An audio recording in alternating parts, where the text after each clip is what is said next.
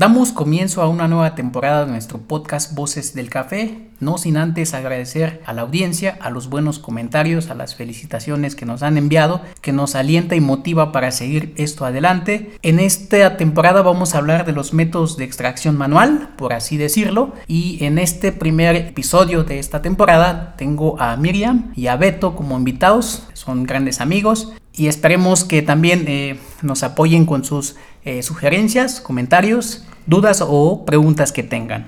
También debo agradecer al equipo de Tiurmal por todo el apoyo incondicional que nos han proporcionado. Mi nombre es Guillermo Cruz. Bienvenidos a este podcast Voces del Café.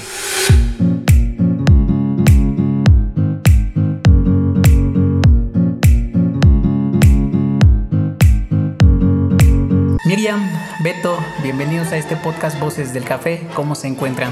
Bien, muy bien. Muchas gracias nuevo por la invitación. Estamos muy gustosos de estar aquí, compartir contigo. No, al contrario. Gracias tú, Beto. ¿Qué tal? Gracias, no, pues este, igual muy, muy emocionado de, de poder estar aquí. De, gracias por la invitación y pues con ganas de compartir. Pues muy bien, pues este, tranquilos, no se pongan nerviosos. Este, pues déjenme comentarles que nosotros estamos aquí en las instalaciones de, de nuestro taller de tostado y pues estamos aquí eh, preparando este tema de eh, métodos de extracción manual y en el primer episodio, o sea, en este episodio vamos a hablar entonces de eh, la prensa francesa y el sifón japonés. A ver qué les parece. Miriam, ¿qué nos platicas sobre el tema? Pues bueno, la prensa francesa ya todo el mundo la conoce, es como el método, la cafetera artesanal más conocida dentro de los métodos de extracción. Eh, realmente es un método muy, muy, muy flexible, ¿no? Eh, se puede preparar en casa, se puede adquirir de manera muy accesible y pues bueno, realmente es un método muy muy muy versátil. Pues qué podemos saber de la prensa francesa, eh, su historia, eh, de qué manera se prepara eh, y un poquito unos datos curiosos por ahí. Pues antes de que nos pasemos a esos datos, Beto, ¿cómo podríamos describir los, los métodos de extracción manual? Pues son artefactos eh, son dispositivos creados para, para poder preparar café, para poder hacer una extracción sin la necesidad de, de requerir de una máquina de espresso, ¿no? Este, es como una forma de preparar café americano si no tenemos una máquina de espresso en casa y por lo tanto sin la necesidad de tanto como proceso industrial, ¿no? Es algo muy, muy manual, muy artesanal y fácil de preparar en teoría. Claro, pues fíjate que como decía Miriam, Miri, la prensa es un método, es una cafetera muy, muy común pero eh, no creo que sea tan sencillo la preparación. Yo he visto eh, preparaciones y he probado cafés preparados en prensa francesa que me sorprenden, ¿no? Aunque en el mundo del, digamos que del, de los baristas a, veces como que no, no lo aprecian mucho, pero se puede preparar muy buen café, ¿sí o no, Miriam? Sí, claro que sí. Eh, por lo mismo que es muy común, a veces se, se subestima mucho este método. Entonces, pues realmente depende mucho del café, de la misma preparación, del gusto de uno mismo. Entonces realmente sí nos puede dar un buen café, una buena taza realizado en este método de extracción. Claro, una de las, de las eh, características de la prensa, este Beto, son eh, los sedimentos que nos dejan, ¿no? Sí, eh, cada método manual tiene un proceso de, de, preparación, de extracción y un proceso de filtrado. Entonces la prensa francesa, bueno, primero de, de la extracción, pues los métodos de los que vamos a hablar hoy tienen en común que son métodos de inmersión ¿no? Que significa que el café está completamente sumergido en agua, tanto en la prensa como en el sifón, pero eh, los filtros que maneja son, son diferentes, ¿no? Entonces en la prensa francesa el filtro casi por defecto es metálico, eh, lo cual justo eh, va a favorecer o va, no va a ayudar a que se filtren del todo las grasas y, y los sedimentos, eh, es por eso que obtenemos casi siempre una bebida como, como bien lo dices, ¿no? Como con sedimentos, con, con mayor cuerpo, con una textura. Fíjate que hay algo bien curioso. Eh, nos comentaba eh, Alejandra una pregunta, ¿no? Dice, ¿por qué los baristas no, este, no les gusta como preparar la prensa? Ay, es que eso es como de mucha controversia, creo yo, ¿no? Yo creo que depende mucho de, de cada barista y pues lo que te decía hace rato, ¿no? Pues se subestima mucho ese método por lo mismo que es tan común, ¿no? Eh, a veces se quiere mostrar algo un poco más complejo, pero realmente si nos acercamos al, al público en general que está entrando al mundo del café, pues bueno, se puede acercar a través de una prensa francesa y pues claro, se puede obtener una buena bebida, un buen café a través de ese método. Claro. ¿Y por qué se llama prensa francesa? Pues realmente el nombre viene de, de distintos orígenes, realmente no se tiene exactamente el dato de dónde eh, surge este nombre de prensa. Al inicio, por lo que eh, nosotros conocemos, o bueno, por lo que yo, yo conozco, pues se, el invento de la prensa pues surgió pues sí en Francia, pero ahí hubo un defecto en la misma prensa. Después, personas de origen italiano, ¿cómo se puede decir? Pues bueno, lo patentaron eh, haciendo varias modificaciones a la misma prensa que es como la conocemos hoy, pero también se tiene por ahí un dato que también el nombre se le atribuye a a, los suizos, entonces realmente es muy curioso de, dónde viene la prensa francesa. Sí, porque pues, perdón, este Beto, todo el mundo sabe que la prensa francesa y da por hecho, o sea, que es de origen francés.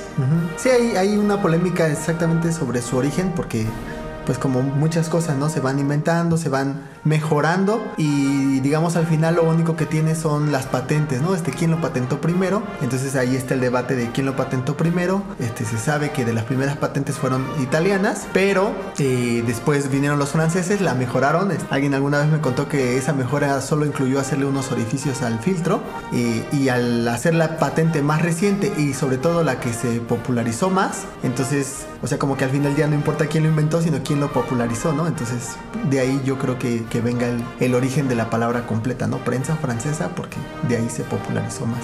No se sabe bien, como te comento, este... Hay patentes, hay una patente de 1923 de un francés, justamente, que es lo que decía Miri hace rato. Primero un francés lo, lo intentó. Luego hay una patente de 1924 del italiano Luigi Paolini o, algo así, Hugo Paolini. Y ya después hasta, ¿qué? 1929 fue que ya se volvió a patentar por un francés y desde ahí es que se, le atribuye la, la, creación a los franceses. Pues eso suena bastante interesante, ¿no? Como es que una, un dispositivo para preparar este café, un simple una simple cafetera como lleva mucha historia, ¿no? Pareciera muy sencillo, pero no, o sea, ustedes bien lo saben. Déjenme comentarles que Miriam es licenciada en economía, nada más de la, de la UNAM. Beto también es maestro en matemáticas, igual de la misma universidad. Entonces todos somos eh, Pumas. Pumas. Eh, ojalá nos escuchen ahí los compañeros y y les mandamos un saludo. Eh, bien, decíamos que eh, este tipo de preparación nos deja el cuerpo como más, más intenso, eh, incluso el sabor es más, más fuerte. podríamos hablar de aquí de, de, alguna forma de preparación, ¿no? Porque también ahí hay mucho, muchas ideas, muchas propuestas, muchas formas de preparación y, y cada una de, de, las formas de preparación nos da un perfil de sabor. Sí, en la prensa, bueno, hay una receta estándar que la mayoría de del mundo del café o de los baristas, incluso del público en general es la que se conoce y es 18 gramos de café con 250 mililitros de agua y un tiempo de extracción aproximado de 3 minutos a 3 minutos y medio. Pero eh, es importante pues rescatar que realmente se puede jugar con estas variables, ¿no? Se puede obtener una receta diferente. ¿Alguno que les guste a ustedes? ¿Alguna receta? ¿Alguna receta? Pues a mí me gusta, bueno, también a, a Miri que yo la he visto, es reducir un poco esa, esa proporción, ¿no? Entonces jugar con menores cantidades de café para 250 mililitros de agua o en su defecto ponerle más agua, pero el problema es que también es un, es un método que está limitado a cierto volumen, ¿no? O sea, como 270 mililitros, 280 ya apenas si caben, digamos, en la prensa francesa, entonces quizá 15 gramos yo usaría y, 250 eh, como para que no, no esté tan saturada la receta estándar, ¿no? Porque el tamaño normal de las, de las cafeteras como más comerciales es de 300 mililitros de un litro y creo que son las dos medidas. Nada más, ajá, Sí. Entonces estamos hablando de, eh, de la prensa chiquita, ¿no? Sí, claro. Sí. Sí, ya en una, ay, perdón, en una prensa grande, que son de las de litro. un eh, litro. Ahí le agrego yo, bueno, a mi parecer, 30 gramos de café eh, con 500 mililitros de agua. ¿Y qué, tiempo de extracción? ¿Y qué se percibe en esta, en esta preparación? Con esta receta, pues. Pues un cuerpo un poco más eh, intenso. intenso. sí se siente lo sedimentoso de la, de la prensa y bueno, es la característica de, de, de, hacerlo en este método de extracción, un poco el café te va a dar una amargura, pero no una amargura desagradable, ¿no? Sino una amargura rica, ¿no? Que, que te hace saborearlo en la boca eh, y también un balance entre un dulzor en la bebida.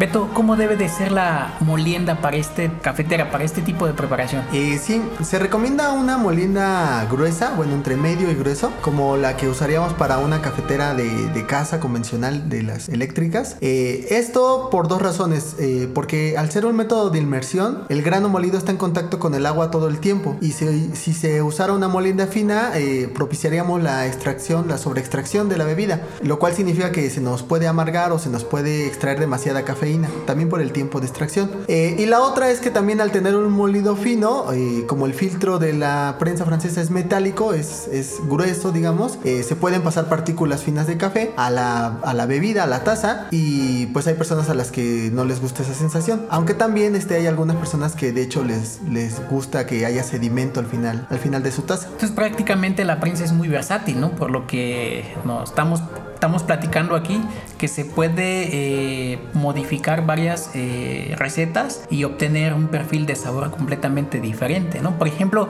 yo en, en la casa, eh, mi, cafetera que tengo es una prensa, eh, se me hace como muy eh, práctico porque eh, caliento el agua, pongo eh, el agua en, el, en la prensa, le pongo el café y ya lo dejo ahí este, inmersión o en infusión y ya me pongo a hacer mis cosas y cuando termino le bajo, obviamente le tomo el tiempo, más o menos me gusta a mí entre 4 y 5 minutos y queda bastante, bastante bien ¿no? el, el perfil de sabor del café. Así comienza mi, día ¿no? en, en la casa. ¿Ustedes qué se toman en, las mañanas? Pues bueno, es que en casa no tenemos una prensa, pero eh, siempre tomamos cafecito de, de olla, digamos. Pero eh, ya en nuestras actividades, eh, ya en la cafetería, pues ya nos hacemos un método que, pues bueno, puede variar dependiendo el, ahora sí que como el, el ánimo en la mañana, ¿no? Cómo despertaste. Cómo despertaste. Pues bien, eh, bueno, ustedes eh, tienen la facilidad, ¿no? Miriam y Beto eh, vienen de la cafetería cooperativa Cafeína, son los fundadores. llevan ya cuántos años? ocho, ocho. años. yo creo que a muchos de los que nos están escuchando ubican ubican a Cooperativa Cafeína. Beto y Miriam nos acompañan de, la cooperativa y cosa que, eh, que, es bonito, ¿no? Conocer eh, historias, eh, historias de, de, los fundadores. En esta ocasión no es el tema, pero ya habrá una, un episodio donde, donde contaremos sus historias de, de cómo es que empezaron la, la, cafetería, ¿no? Pero nada más para dar la, la referencia, les comentamos, ¿no? Que, que vienen de Cooperativa Cafeína. Ahora, les ha tocado que, que la gente llega y les, les pida eh, una prensa, un café en prensa? Sí, sí nos ha tocado. Eh, sí tenemos a nuestros clientes que son amantes y buscadores de la prensa. Eh, y pues bueno, dependiendo del café que tengamos en la barra, es como se les recomienda cierta preparación. Y pues bueno, afortunadamente han salido gustosos con, con la bebida que les preparamos.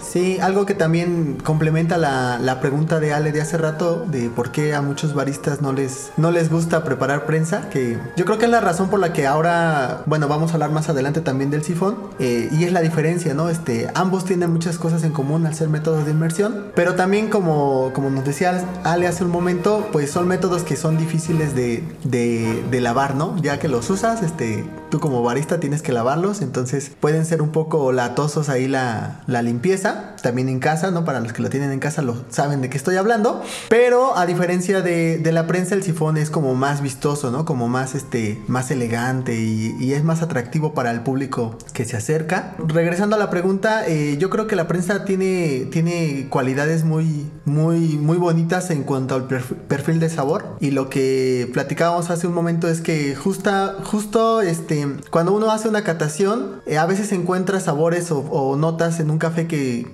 que, son muy buenas, que nos encantan y a la hora de tratar la preparación en un B60 o en un método filtrado, eh, simplemente no encontramos el mismo perfil, o sea, no, no, logramos percibir lo que probamos en catación. Entonces una alternativa que, que últimamente hemos estado como probando para acercarnos al sabor de catación es justamente usar una prensa francesa, ¿no? Es muy parecido y, si ya intentaste hacer varios filtrados y, y, no te quedó como lo probaste en catación, pues lo que recomendamos es en una prensa. Suena, suena interesante eso porque sí, sí sucede, ¿no? Que, que el filtro de papel retiene eh, partículas y no te da el mismo perfil de sabor, ¿no? Eh, fíjate eh, que quizá en el, en el mundo del café de especialidad la prensa se está como de haciendo un lado, se está dejando a un lado. Yo sí he notado en lo personal que es una forma de preparación aparentemente sencilla, pero eh, también lleva su chiste, por así decirlo, que si lo preparamos bien, si, lo, si tomamos tiempo, la molienda, la cantidad, la, receta, pues nos va a quedar un café eh, bastante, bastante delicioso.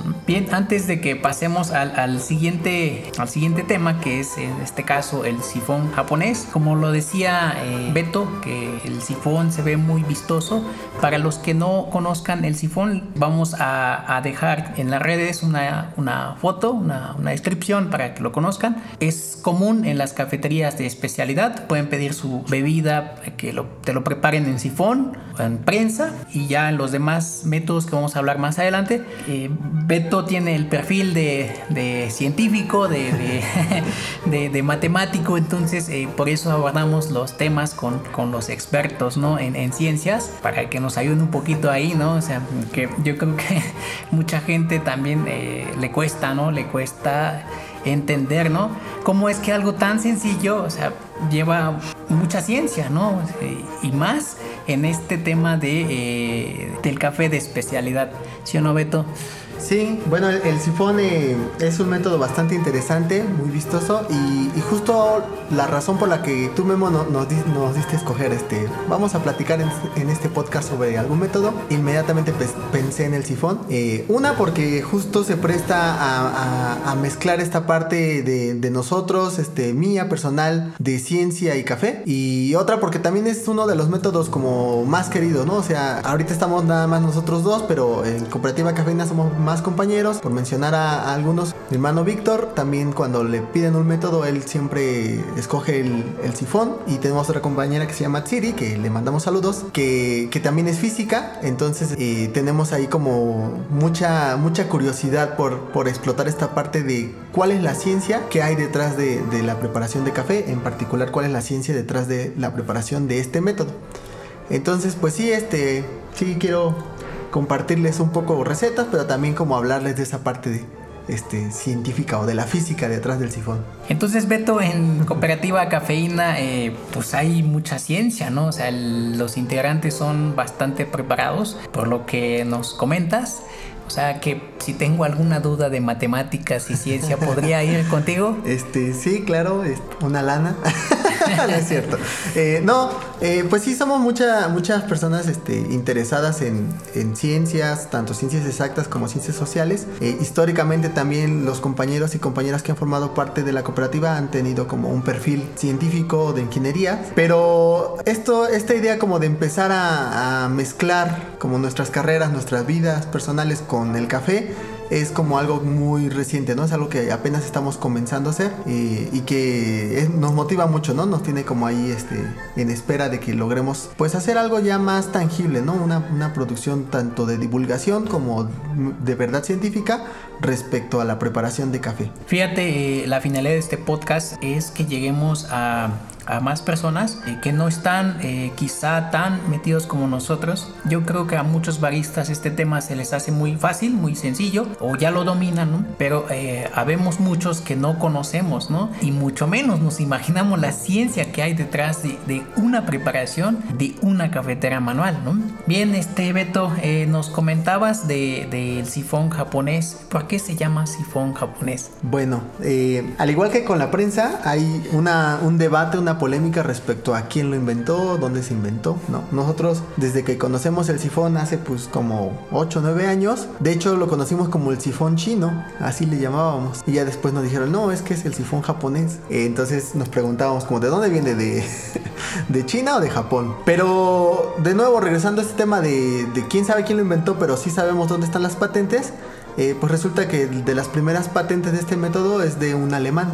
¿No? que fue por ahí de mil, 1830 cuando se patentó eh, por un alemán. ¿no? Eh, y después hay una patente de, de una, una, señora francesa que, que, no me acuerdo cómo se llama, pero ahí es entre ellos dos es la polémica de la invención, ¿no? este, un alemán y una francesa años después. Pero obviamente los que lo popularizaron fueron los japoneses, eh, y la marca que casi todos conocemos, que es la marca, ¿se vale decir marcas aquí? bueno, la marca Hario es una marca japonesa, entonces este, yo creo que de ahí viene que le conozcamos como el sifón japonés. Y sifón pues es un mecanismo que es una palabra que se ocupa para cualquier mecanismo que, que empuja agua eh, por encima del nivel en el que está, digamos en un contenedor, y que normalmente tiene forma de U. Primero empuja por algún mecanismo o alguna fuerza y después del otro lado de la U el agua cae por gravedad, ¿no? Entonces, en cierto sentido el sifón tiene esa física, esa, mecánica detrás, de ahí que, se le conozca como sifón, aunque en realidad el tubo no, no tenga forma de U. Sí, pues en, la bolita, ¿no? En, debajo de la bolita donde se sella el...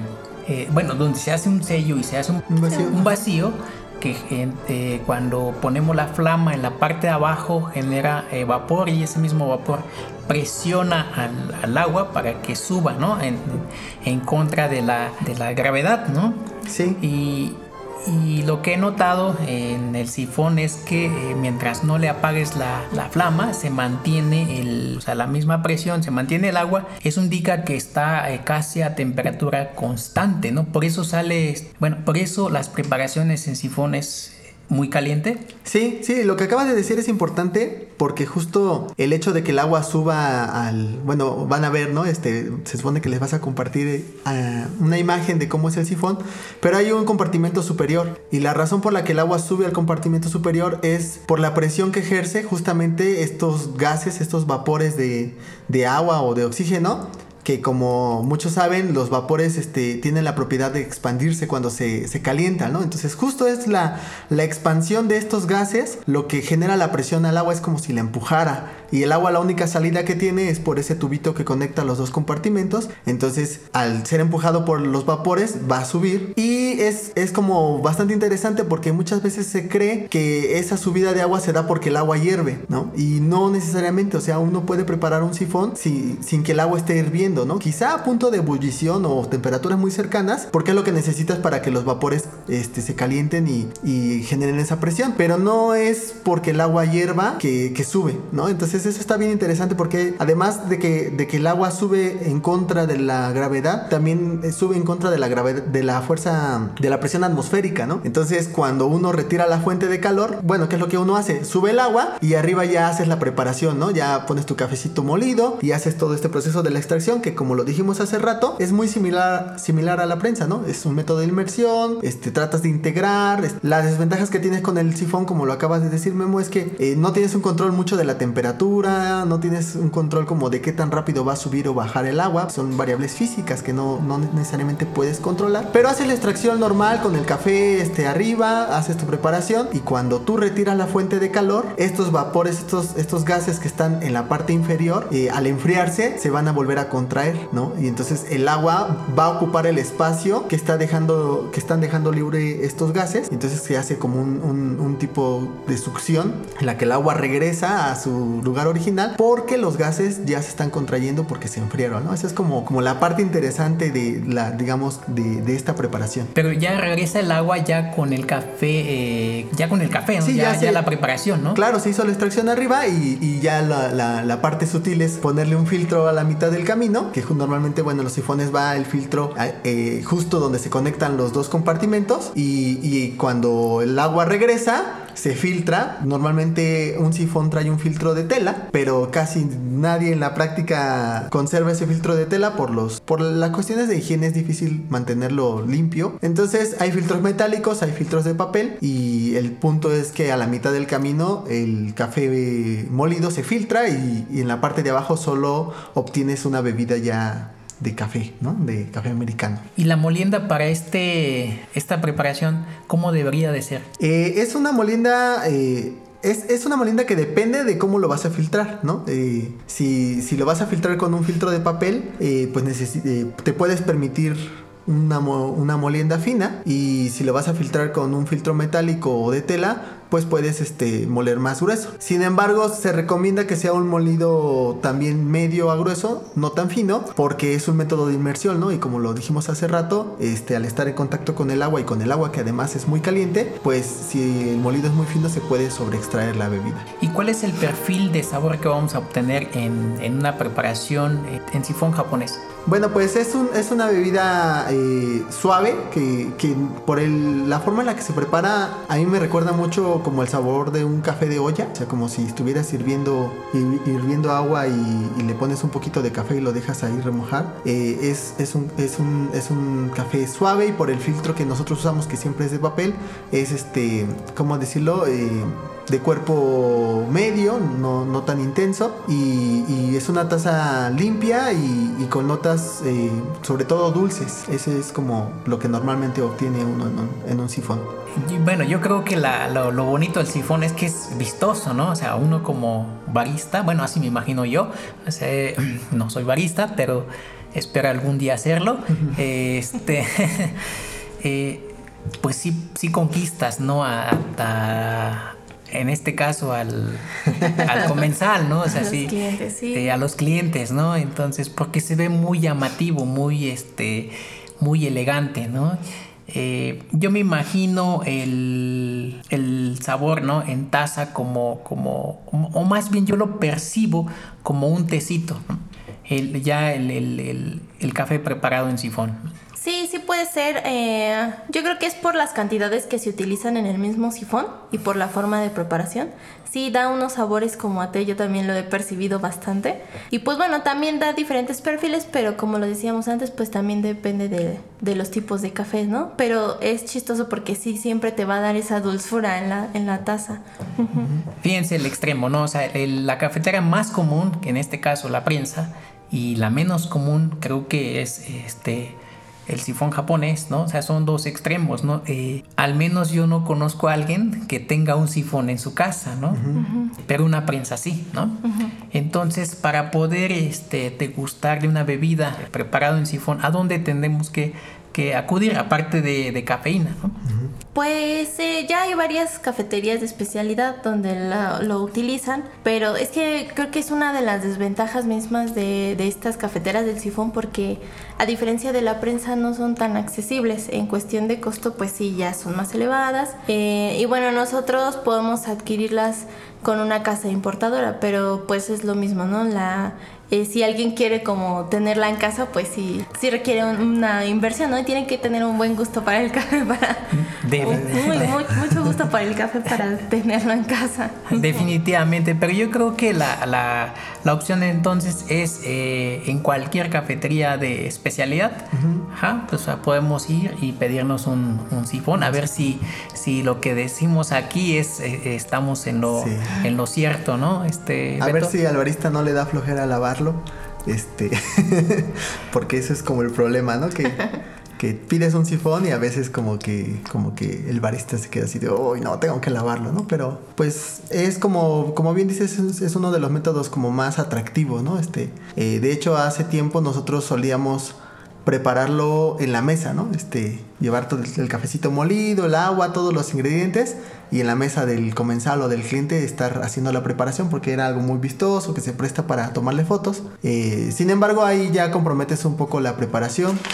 Y, y, a veces pues hay problemas técnicos como que sopla el viento y, entonces estas variables de las que hablaba hace rato de la presión y eso ya no sé si de por sí son difícil controlarlas a veces prepararlos en mesa hace que sea más difícil. Entonces dejamos de hacer eso, pero la verdad es que siempre ha sido como, como un, un gancho para atraer a nuevas personas al, al café de especialidad y, y, yo creo que sí, la mayoría de cafeterías de especialidad lo tienen. Fíjate que Voces del Café estamos llegando a amantes del café, a profesionales, a baristas, pero también a gente que va iniciando, que quiere ser barista o que va a abrir un negocio ¿no? de, de café. El sifón aparte del, del, de la cafetera lleva un mechero, ¿no? Un mechero, una lámpara de, de halógeno que se necesitan es, esos dos elementos para poder este, hacer la preparación. Ustedes sugieren que el agua que usemos en el para esta preparación está previamente caliente? Sí, pero eso depende un poco más de cuánto tiempo te tardes en,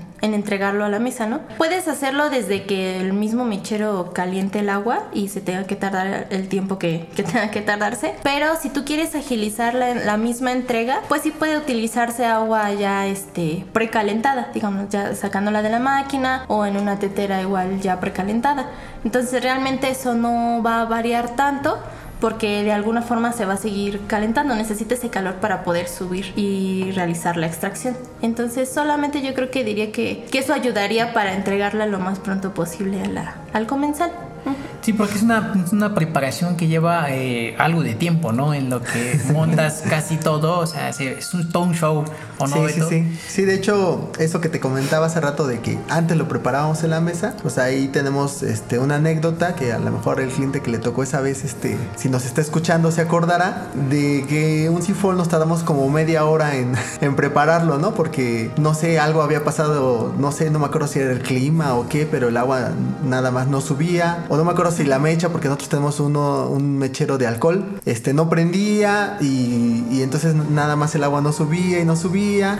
Y entonces mejor regresamos el sifón a la barra porque lo teníamos en la mesa del comensal. Regresamos a la barra y nada más no subía el agua. Y luego se nos acabó el alcohol. Entonces tuve que ir a comprar alcohol rápido. Eh, entonces fue como una experiencia ahí tortuosa en la que el cliente ya llevaba media hora esperando y su sifón simplemente no salía. Eh, afortunadamente no se molestó ni nada. Este, le gustó el café. Pero sí, esa es, una de las desventajas que tiene este método. Que es como eh, no lo puedes controlar de, del todo porque muchas variables no dependen de, del barista, ¿no? O del quien está preparando, sino son variables atmosféricas o de la misma maquinaria o de la fuente de calor, ¿no? Entonces esto que habla sobre la fuente de calor, pues sí, hay mecheros de alcohol como el que tenemos, por el cual a veces batallamos. Eh, hay mecheros de gas sí. Eh, que el problema de esos es que luego se acaba el gas y tienes que estar ahí llenan, rellenando a cada rato. Y, y, digamos lo más profesional y más vistoso además son las lámparas, las lámparas de halógeno, pero que ya tienen un costo más elevado. Yo lo que recomendaría como a quienes tengan este método, como dice Miri, a lo mejor habrá quien es tan apasionado del café que se compra uno para su casa, es que se compren un método en el que también puedas controlar la fuente de calor, es decir, que sea un mechero de gas o la lámpara de halógeno, porque justo esto que decías hace rato de que el, es un método muy muy caliente que se hace a temperaturas casi de ebullición, pues cuando ya el agua ya subió al compartimento superior, eh, lo recomendable es bajar la, la flama, flama claro. ¿no? Eh, para que no siga calentándose más y de hecho eso es también recomendable tener un termómetro a la mano para estar midiendo la extracción, la temperatura de la extracción, pues para más o menos tener una idea y un control de estas variables que en cualquier otro método de extracción sí tenemos en cuenta, pero en el sifón es difícil. Entonces yo recomendaría el mechero de gas en el que le puedes bajar la flama o la lámpara de, de halógeno. ¿De, ¿De, gas de qué tipo este Beto? Es, según yo, es como gas este del normal, del gas butano. butano. ¿Cuál es el que usamos para? ¿Y el de alcohol? ¿Funciona con mezcal? no, no funciona, ya lo hemos probado. No. yo todo no lo funciona. quiero resolver con mezcal, definitivamente. Pero creo que este método no va a funcionar así. Sí, no, no, pero, pero puedes sacar el mezcal si quieres este, hacer la prueba ahorita. Para que te relajes, ¿no? Ándale. Sí, sí sirve como un buen este, relajante para preparar un sifón bien. ¿Qué, ¿Qué, tanta falta nos hizo en este episodio? Ah, claro, sí. ¿Cómo, ¿Cómo están? ¿Cómo se sienten? Bien, bien. Bien, muy bien, Memo. Muy bien. Muy gustosos de estar aquí. Ya más relajados. Sí, eh, pues bien, eh, pues hay mucha ciencia en, en todo este tipo de, de, preparaciones y esto solamente es un poquito, ¿no? O sea, todo lo que implica el, café, la preparación, el tostado, la selección, la producción, hay mucha ciencia, ¿no? Y creo un poco lo que intentamos hacer nosotros en Voces del Café es que eh, generamos un poco de conocimiento, así como, como ustedes que son personas eh, muy bien preparadas, asimilan muy fácil eh, este tipo de, información, ¿no? Y creo se aprende, se aprende de las personas con quienes estamos en contacto, el ser muy curiosos también ayuda mucho, ¿no? Sobre todo en esta onda de, de las cafeterías con el concepto de especialidad, yo creo que hay una tendencia, ¿no? Hacia informar, platicar, ¿no? De lo que estamos preparando, va uno describiendo, ¿no? Qué es lo que estamos haciendo. Habrá gente que ya sabe, pero hay muchísimas personas que no, que no, que desconocen, ¿no? Qué es lo que hay detrás de una, de una taza de café. Y estamos hablando solamente de, de, cafeteras y solamente una bebida tipo Entonces, eh, pues yo les agradezco, este, Beto, Miriam, por venir acá al podcast, ¿no? A compartir eh, un poco lo que ustedes han aprendido, ¿no? Eh, a lo largo de los años. Y déjenme preguntarles cuántos sifones han, han tirado, se les ha caído.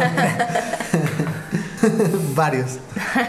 ¿No? Bueno, a mí no se me ha roto ninguno, no sé si a ti. A mí tampoco. No, pero ahí, digamos, en la cafetería sí hemos tenido que reponer piezas. Afortunadamente es un método que si se te rompe una pieza puedes comprar esa pieza que se te rompió, entonces no tienes que comprarlo todo. Pero sí duele, ¿no? Sí duele este estar lavándolo y que se te rompa porque pues sí es un gasto. Y a mí lo que me ha pasado es que he perdido el filtro. Este, Parece ser que alguna vez al limpiarlo y tirar el café eh, ya usado, se fue con todo el filtro y, ahí tuve que, reponerlo. Sí, yo creo que es una ventaja ¿no? de, eso. Lo malo es que no se puede en partes, ¿no? O sea, sino que tiene que ser la pieza completa. Pero es un, es un este, método interesante, es un método bastante vistoso. Yo creo que eh, para los futuros emprendedores lo deberían de tomar en consideración, sobre todo para dar la primera impresión, ¿no?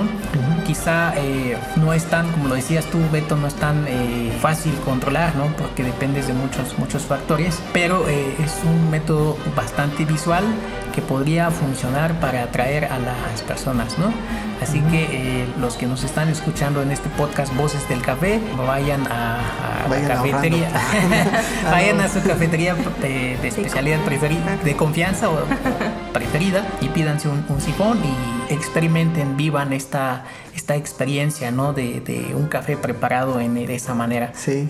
¿Tú qué dices, Beto? Otra cosa que, quisiera agregar es que es un método que además nos permite jugar a, mezclar, ¿no? Este, justo en el proceso de, extracción que se lleva a cabo en la parte de arriba, uno puede jugar ahí con ingredientes. Uno, como decían hace rato, es como una infusión, pues sí. De hecho, hay personas que hacen infusiones en el sifón o que puedes preparar con, con pétalos de, de rosas ahí flotando en el agüita. Entonces, este, al final se va a filtrar cuando el agua regrese. Entonces, es como también esa parte interesante del sifón para los baristas y para la gente como que les gusta probar cosas nuevas, que es un método que se presta para experimentar este tipo de recetas ahí de combinaciones raras y pues también es un plus, ¿no? Este dentro de sus pros y sus contras, este es un pro. Ahora que mencionas pétalos de rosa, esto me sonó como romántico eso y yo me fui un poquito más para allá.